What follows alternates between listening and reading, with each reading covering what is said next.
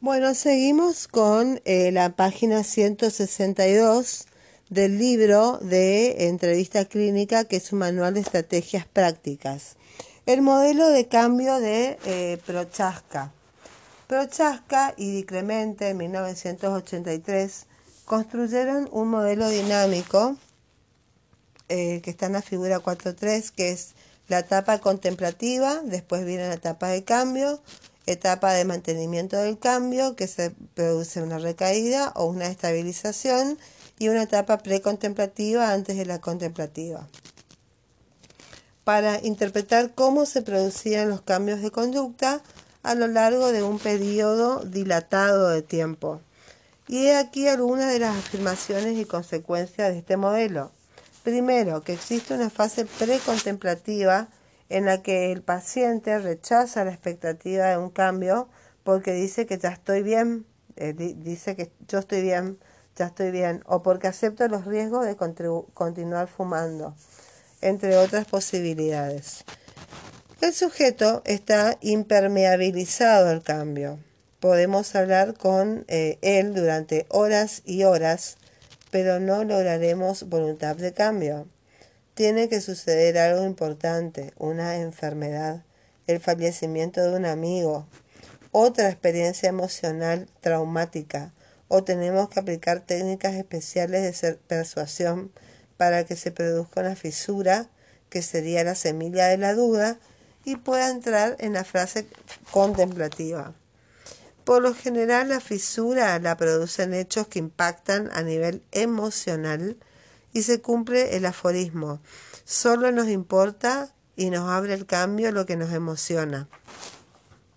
En segundo lugar, las personas, por consiguiente, casi nunca cambiamos de la noche a la mañana, aunque también hay casos que sí, pero no, en general no.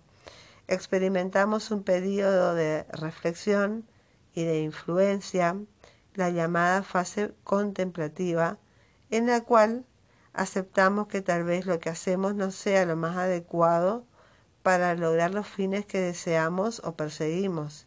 Y a esta etapa podemos llegar de manera relativamente rápida. Por ejemplo, un programa de televisión, una charla con un amigo o de manera extraordinariamente penosa. Pero una vez en esta posición, estaremos receptivos a cambiar. Estaremos aquí cargando pilas para dicho cambio. La tercera, que es la, la etapa de cambio, es una etapa donde todo parece moverse. Una fase que irradia optimismo y que puede hacernos creer en una fuerza de voluntad que en realidad no existe. Donde sí se pone a prueba esta voluntad es en la fase de mantenimiento. Aquí el sujeto se encuentra frente a frente con el impulso de volver a fumar o beber aunque solo sea una copa, hasta el punto de magnificar el placer que puede obtener de tales actos. En realidad, en la fase de mantenimiento, podríamos considerar que el sujeto carga pilas para mantenerse en el cambio conductual o que carga pilas para recaer. Carga pilas para recaer si tiene imágenes repentinas en las que se ve fumando y las permite e incluso las disfruta. Carga pilas para mantenerse si las contrapone a imágenes positivas donde se visualiza disfrutando de una naturaleza sin humo, por ejemplo. En una tabla que es la 4.10 se resumen algunas preguntas adecuadas para averiguar en qué punto se encuentran nuestros pacientes, si en la fase precontemplativa, la contemplativa o en la etapa de cambio. Y el profesional de la salud se ve a sí mismo desde la perspectiva de este modelo como un facilitador para hacer progresar al paciente de la duda a la certeza y crear nuevos hábitos. Pero la piedra de toque es siempre ¿Qué hacer con los pacientes precontemplativos y con aquellos que se resisten a hacer un intento de cambio? Pasamos a la tabla 4.10.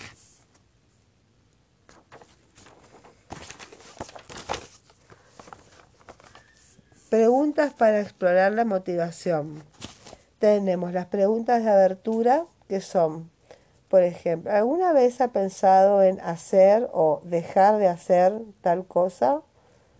Otra pregunta de abertura es, ¿hasta qué punto le pregunta continuar haciendo tal cosa?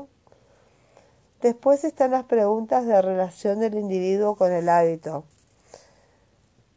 un ejemplo sería, ¿usted piensa que esto puede perjudicarle? ¿Este hábito puede perjudicarle? O, por ejemplo, de, relación, eh, ¿hasta qué punto forma parte de su vida, de su manera de ser este hábito? Otras preguntas de motivación son la profundidad de la motivación. Por ejemplo, un ejemplo es, eh, ¿usted estaría dispuesto a dejarlo? ¿Está dispuesto a dejarlo? La segunda es, ¿otras veces ha intentado o al menos ha pensado en cambiar el hábito? ¿O qué dificultades prevé usted al dejar este hábito? Esas son preguntas para explorar el grado de eh, motivación que tiene el paciente al cambio de conductas poco saludables. Los pacientes precontemplativos y pacientes resistentes al cambio. Muy bien, vamos a hablar de estos pacientes. Estamos ya en condiciones de establecer una diferencia importante entre pacientes precontemplativos y pacientes resistentes al cambio.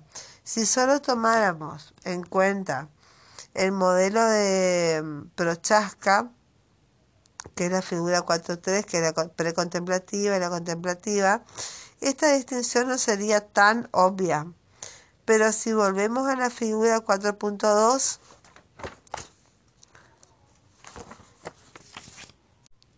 que era la famosa pirámide del cambio, que en el nivel 1 estaban los pacientes sostenibles a la sensibles a la persuasión verbal, la parte, el nivel 2, que son los pacientes sensibles a la persuasión verbal motivacional, y en la, en la, punta de la pirámide está el nivel 3, que son los pacientes refractarios a la persuasión verbal y donde hay que aplicar sobre todo un modelo de conducta. Bueno, si volvemos a este punto,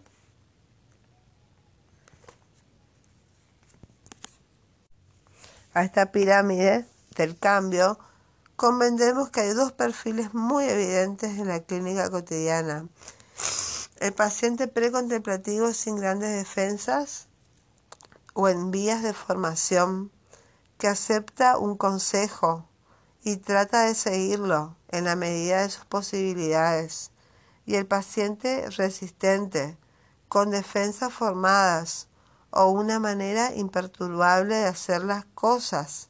Por desgracia, no tenemos un test diagnóstico para distinguir ambos perfiles y es un fracaso continuado que nos hará calificar a un paciente resistente. ¿Qué podemos hacer con cada uno de estos perfiles? Los pacientes resistentes están en el vértice del triángulo. Son personas variopintas, unas, unas declaran que hacen todo lo posible, pero a lo sumo han dejado su hábito de manera circunstancial.